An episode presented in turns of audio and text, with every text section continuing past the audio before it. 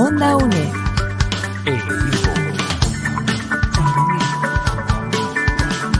Imagen y sonido. Hasta donde estés.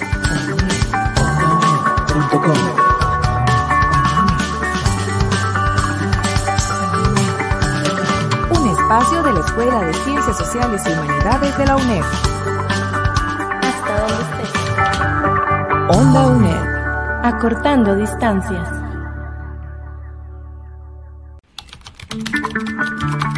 Acompañamos tus estudios. Cátedras sin Fronteras.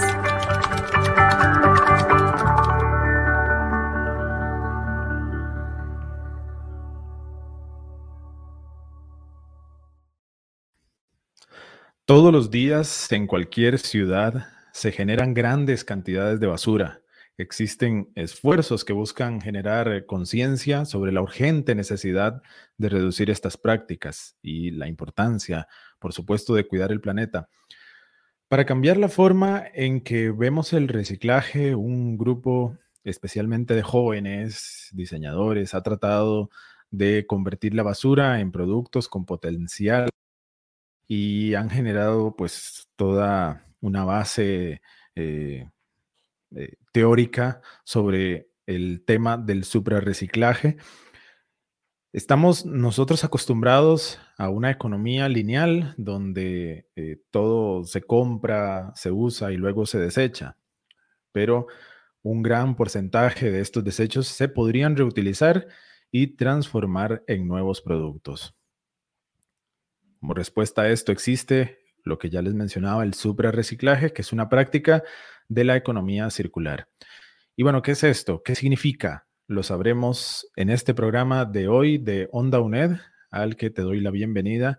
Mi nombre es José Navarro y este es un programa en conjunto con la Cátedra de Turismo Sostenible de la UNED, específicamente para los estudiantes de la asignatura Sostenibilidad Turística del profesor Michael Alexis Guzmán Angulo. Hoy vamos a hablar entonces del suprarreciclaje como herramienta de la economía circular para el alcance de la sostenibilidad turística. Para esto contamos con el valiosísimo aporte de Christopher Bros Valverde, experto en economía circular y suprarreciclaje.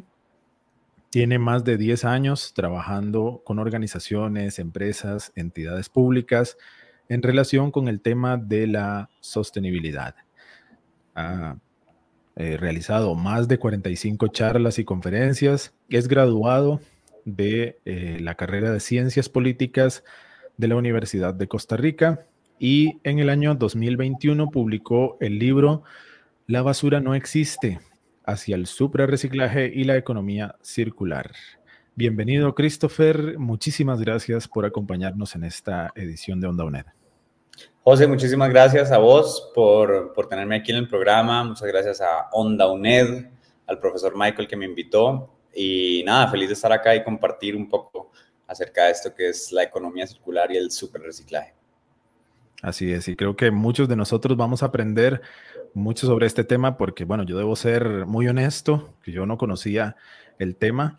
Eh, pues para eso estamos aquí, para que eh, pues aprendamos y tal vez para ubicar a la audiencia justamente eh, cómo podremos definir la economía circular, que es como la parte más, más teórica, digamos, de, en la que se inserta el suprarreciclaje. Entonces hablemos de, de, qué es primero la economía circular y, en qué se diferencia de la economía que conocemos como lineal.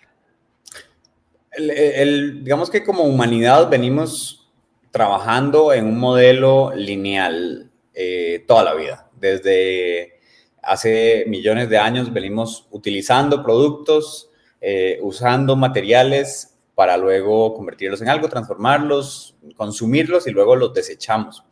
Eh, lo que recientemente ha surgido es un auge que se le conoce como economía circular, que es una economía alterna que intenta, tiene varias herramientas y fundamentos y principios, que lo que intenta es reducir eh, el impacto ambiental y reducir el desperdicio de materiales eh, a través de un montón de fórmulas que no solamente tienen que ver con el reciclaje, sino que se van a lo que se llaman soluciones corriente arriba. Eh, por ejemplo, el hecho de rechazar de buenas a primeras a través del ecodiseño de los productos o los servicios, el uso de materia prima virgen, de rechazar la contaminación desde, desde la ideación de los productos, de los modelos de negocio, de los servicios. Y la economía circular es en realidad un paraguas conceptual. Nadie la escribió, nadie la está escribiendo en este momento y al mismo tiempo todos la estamos escribiendo. Y este paraguas conceptual tiene conceptos de, como voy a mencionar algunos, como logística inversa, eh, el diagrama de mariposa de la economía circular, el movimiento cero desperdicios, los procesos o los, los, los, mecanismos de, producción de bucle cerrado. En fin, así podemos mencionar muchísimos, muchísimos conceptos que, que vienen a, a alimentar este paraguas conceptual que es la economía circular. Y digamos, ¿cuáles son los propósitos? Eh, ¿Por qué es que decide, o se decide, bueno, o, orgánicamente surge este, este concepto? Bueno, surge debido a que nos damos cuenta, bueno, ya venimos, la sostenibilidad sigue siendo un concepto muy reciente, ¿verdad? Hablamos de sostenibilidad de hace como 60, 70 años, todavía es muy reciente y de economía circular todavía más reciente, desde el 2010, 2015 más o menos, surge en una, en una investigación, en un tratado de, la Unión Europea que habla ya, empieza a poner este, este concepto de economía circular bajo la mesa y surge porque pues simplemente no podemos seguir haciendo las cosas como las hacemos hoy en día. O sea, no podemos seguir consumiendo la cantidad de materia prima virgen como la consumimos hoy en día y no podemos seguir eh, generando tantos residuos y desperdicios como los, eh, los, los generamos hoy en día. Y al final de lo que se trata de esto es de repensar. Hay mucho en la economía circular que es repensar el, el, la forma en la que hacemos las cosas. No todo es reciclar, no todo es separar bien, no todo es un llamado al individuo. Es, esto es un gran llamado a la industria. Y de hecho la economía circular es un sistema industrial esto no es para las... normalmente la, economía circular no se dirige a los individuos, se dirige más bien a las empresas eh, y a la política pública. Pero eh, ya de, cierta forma todos podemos ser parte de, este movimiento, ¿verdad? Entonces, por eso es que surge, por el contexto actual eh, planetario y de crisis climática, es que surge. Y dentro de todos los modelos económicos alternos que hemos tenido en, los últimos 40, 30 años, es quizás el más fuerte y yo creería que es primero porque nadie lo escribió, la economía circular no, no es escrita con nadie, como te digo, es un paraguas conceptual que se alimenta de conceptos de ingeniería industrial, de, de, ingeniería de, diseño industrial, etc. Y, y por eso de que nadie la escribió, entonces tiene muy pocos sesgos. Y también como es un llamado a la creación de valor agregado por parte de las empresas y a repensar modelos de negocio es algo que a mí me gusta decirle que funciona como un caballo de Troya dentro del capitalismo, porque no, no aleja a las empresas de seguir siendo rentables, eh, pero sí las hace repensar su modelo de negocio y en este hecho de repensar ganan muchísimo, pueden llegar a ganar eh, muchísimo valor y generar mucho empleo. Entonces, pues básicamente en ese, ese es como el contexto del, del, nacimiento de la economía circular.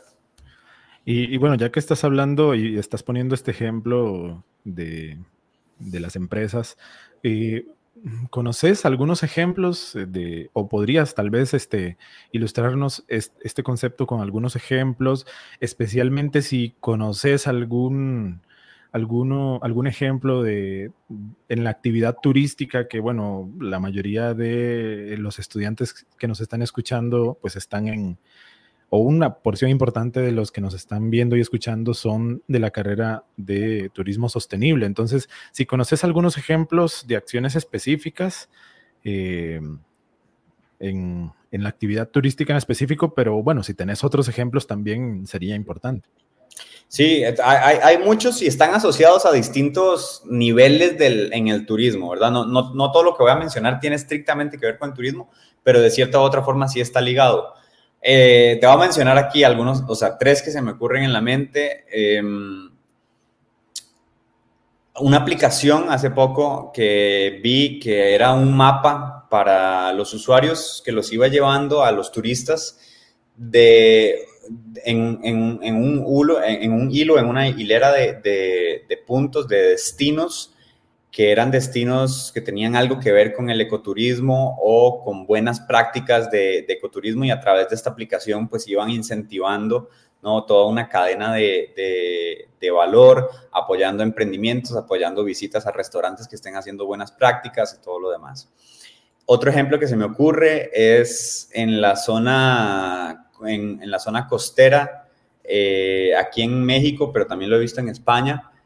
Eh, hay un gran problema con la pesca y es que después de la, después de la pesca, el, el 60%, el 60 del, del, pescado o de lo pescado se desperdicia, ¿verdad? Porque casi que solo se vende el filet, pero la cabeza, los huesos, la cola, todo eso son, son desechos.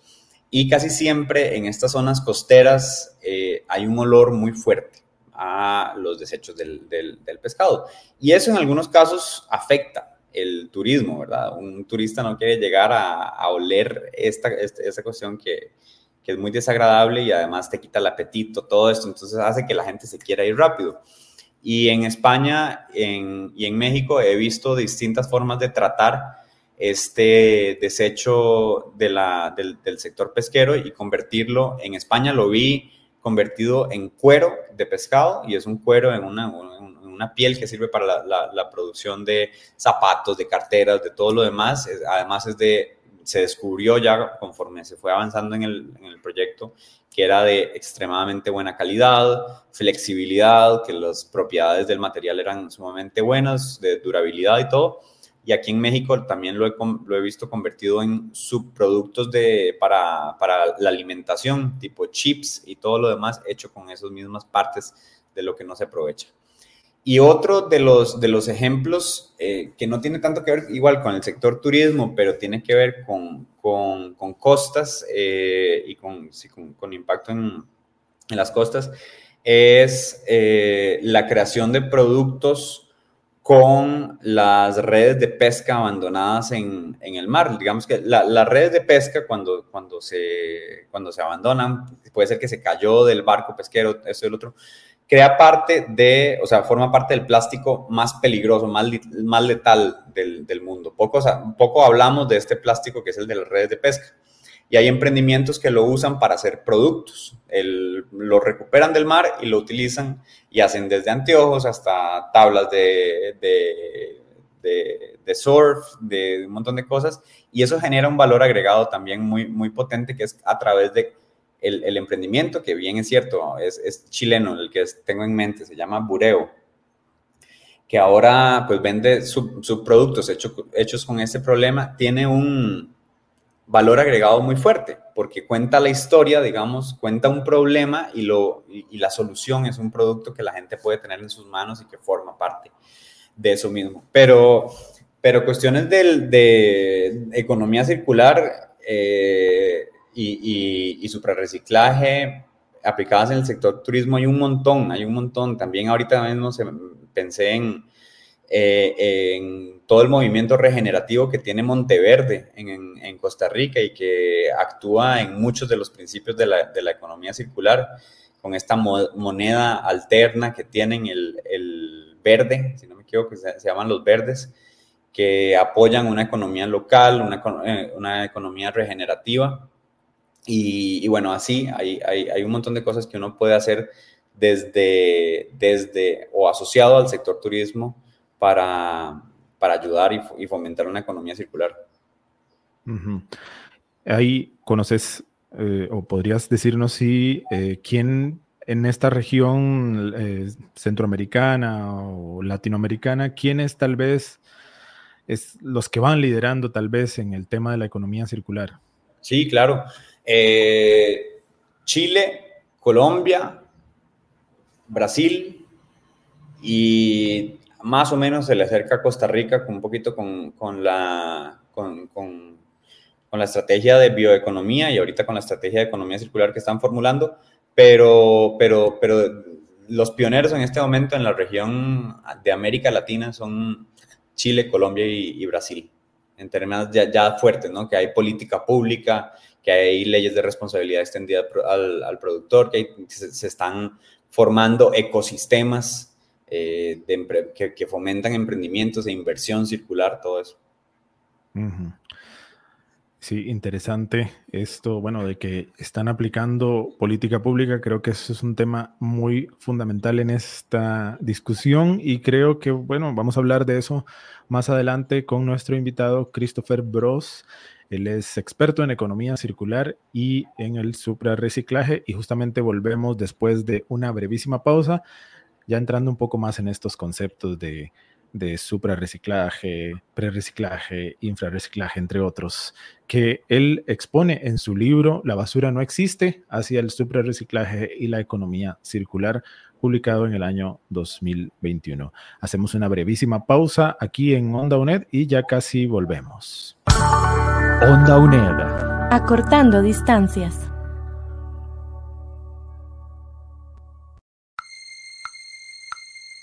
apoyando a mi gente, educando a Costa Rica, rescatando tradiciones, Radio Nacional.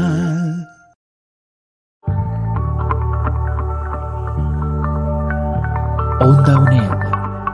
Acortando distancias.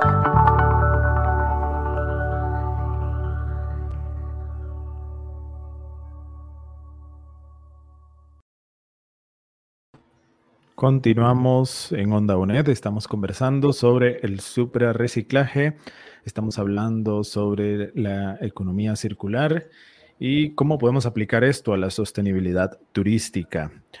Eh, estamos con Christopher Bros Valverde, experto en economía circular y suprarreciclaje. Y justamente en el libro que, usted escribió, eh, aclara algunos conceptos que como el infrarreciclaje o también llamado downcycling, preciclaje, suprarreciclaje. ¿Podrías irnos explicando un poco en qué consisten estos conceptos? Sí, claro. El, a ver, lo que todo el mundo conocíamos hasta el día de hoy era el reciclaje, ¿verdad? El reciclar es lo que todo el mundo conocemos y lo que creemos que hacemos. Nosotros creemos que reciclamos. La verdad es que no reciclamos nosotros. Nosotros, primero que nada, separamos. Y luego hay una industria que se dedica a reciclar, ¿verdad? Porque es un ciclo eh, industrial. Una diferencia un poquito, o sea, no, es tan importante, pero es una, cuando uno tiene, cuando uno se mete en este mundo, ya entiende las diferencias entre las palabras, la semántica y todo lo que tiene que ver cuando uno eh, habla de esto. Yo me metí en el mundo del suprarreciclaje porque descubrí el concepto una vez ahí googleando, no sé, viendo algo, en, YouTube.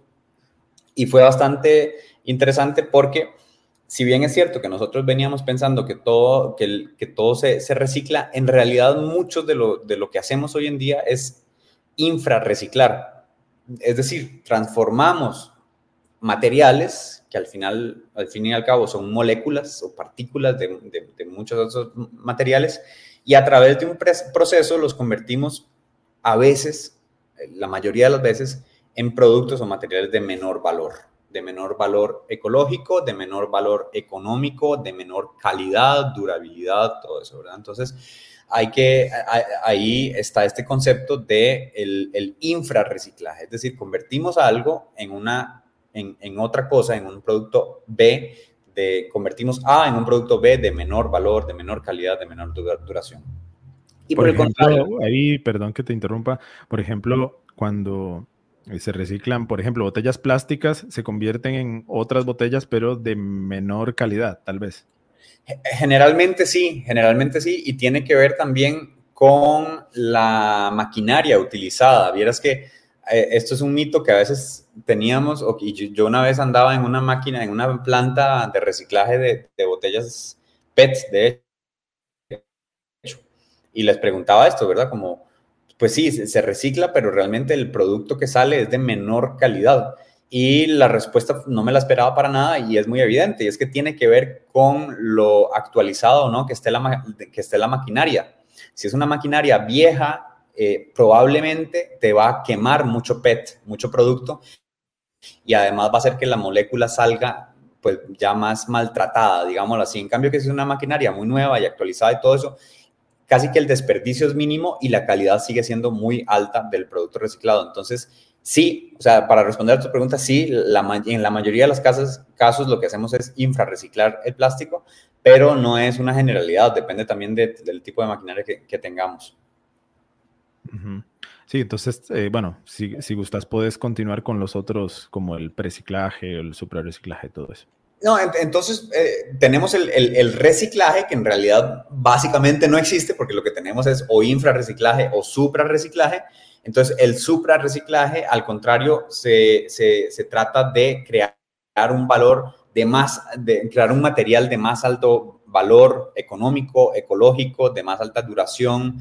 Eh, y aquí sí, te soy muy, honesto, los indicadores y las métricas para llegar a diferenciar con exactitud algo infrarreciclado o algo suprarreciclado todavía, ya si no se pone en minucia y en detalle, siguen siendo ambiguos porque hay mucha cuestión, hay mucho trabajo cuantitativo e ingenieril por hacer en estas clasificaciones. Si yo transformo tapitas de plástico en un par de anteojos de sol, ¿Es suprarreciclaje? Bueno, yo digo que sí, pero quizás alguna persona que sepa de ingeniería en algo me diga, no, es infrarreciclaje, vea la calidad del plástico que, salió, está bien, sus anteojos están muy bonitos, pero el plástico, en fin. Aquí el punto mayor, en vez de meternos en las minucias de todo esto, es que el punto es que la naturaleza opera creando valor. Una hoja se cae de un árbol, se convierte en abono un dinosaurio se muere y se extingue, esto y el otro, y se convirtió en una biomasa, en, petróleo, digámoslo. Eh, el, el, mundo, el planeta Tierra, opera con valor hacia el ecosistema y eso es lo que nosotros tenemos que intentar emular. Eh, si nosotros tenemos, generamos muchísimos residuos orgánicos, ojalá que no vayan a la basura, ojalá que los, que los convirtamos en compost. Y al, fin, al, final del día, esto, ¿verdad? De, lo que habla el suprarreciclaje es justamente de cómo podemos intentar ser y emular a la naturaleza, nunca cortando ciclos para que algo se convierta en basura o en residuo, en algo de menor calidad, tratando siempre de que lo que salga y que lo que se desprende de nuestras eh, prácticas, tanto individuales como empresariales, como estatales, sea de mejor valor para el ecosistema en el que habitamos. Entonces, ahí respondemos a infrarreciclaje y suprarreciclaje y la visión más, más, más amplia. Y el preciclaje es simple y sencillamente algo que no tomamos a veces mucho en consideración, que es detenerse a ver si usted necesita consumirlo o no. Y también, eh, por ejemplo, cuando usted está en un supermercado, en vez de decir, ah, no, voy a consumir esto porque no importa, esto lo puedo reciclar, la pregunta debería ser, ¿lo necesita usted realmente? O sea, necesita usted consumir esto. El, gran problema de hoy en día es el sobreconsumo y la sobreproducción. No es tanto simplemente consumir y producir porque sí, sino es que estamos sobreconsumiendo y sobreproduciendo. Entonces el preciclaje es simplemente detenernos y básicamente parar el ciclo, ¿verdad? Y a mí me gusta mucho decir una metáfora que es como, la gente cree que reciclar está bien, pero realmente si usted fuera al planeta y tuviera un montón de maquinarias de reciclaje, el proceso de reciclaje involucra encender un montón de botones para encender una maquinaria para que recicle algo. Lo mejor a veces hubiera tenido que ser detenerse y no encender esta maquinaria, ¿verdad? Darle un descanso al, planeta.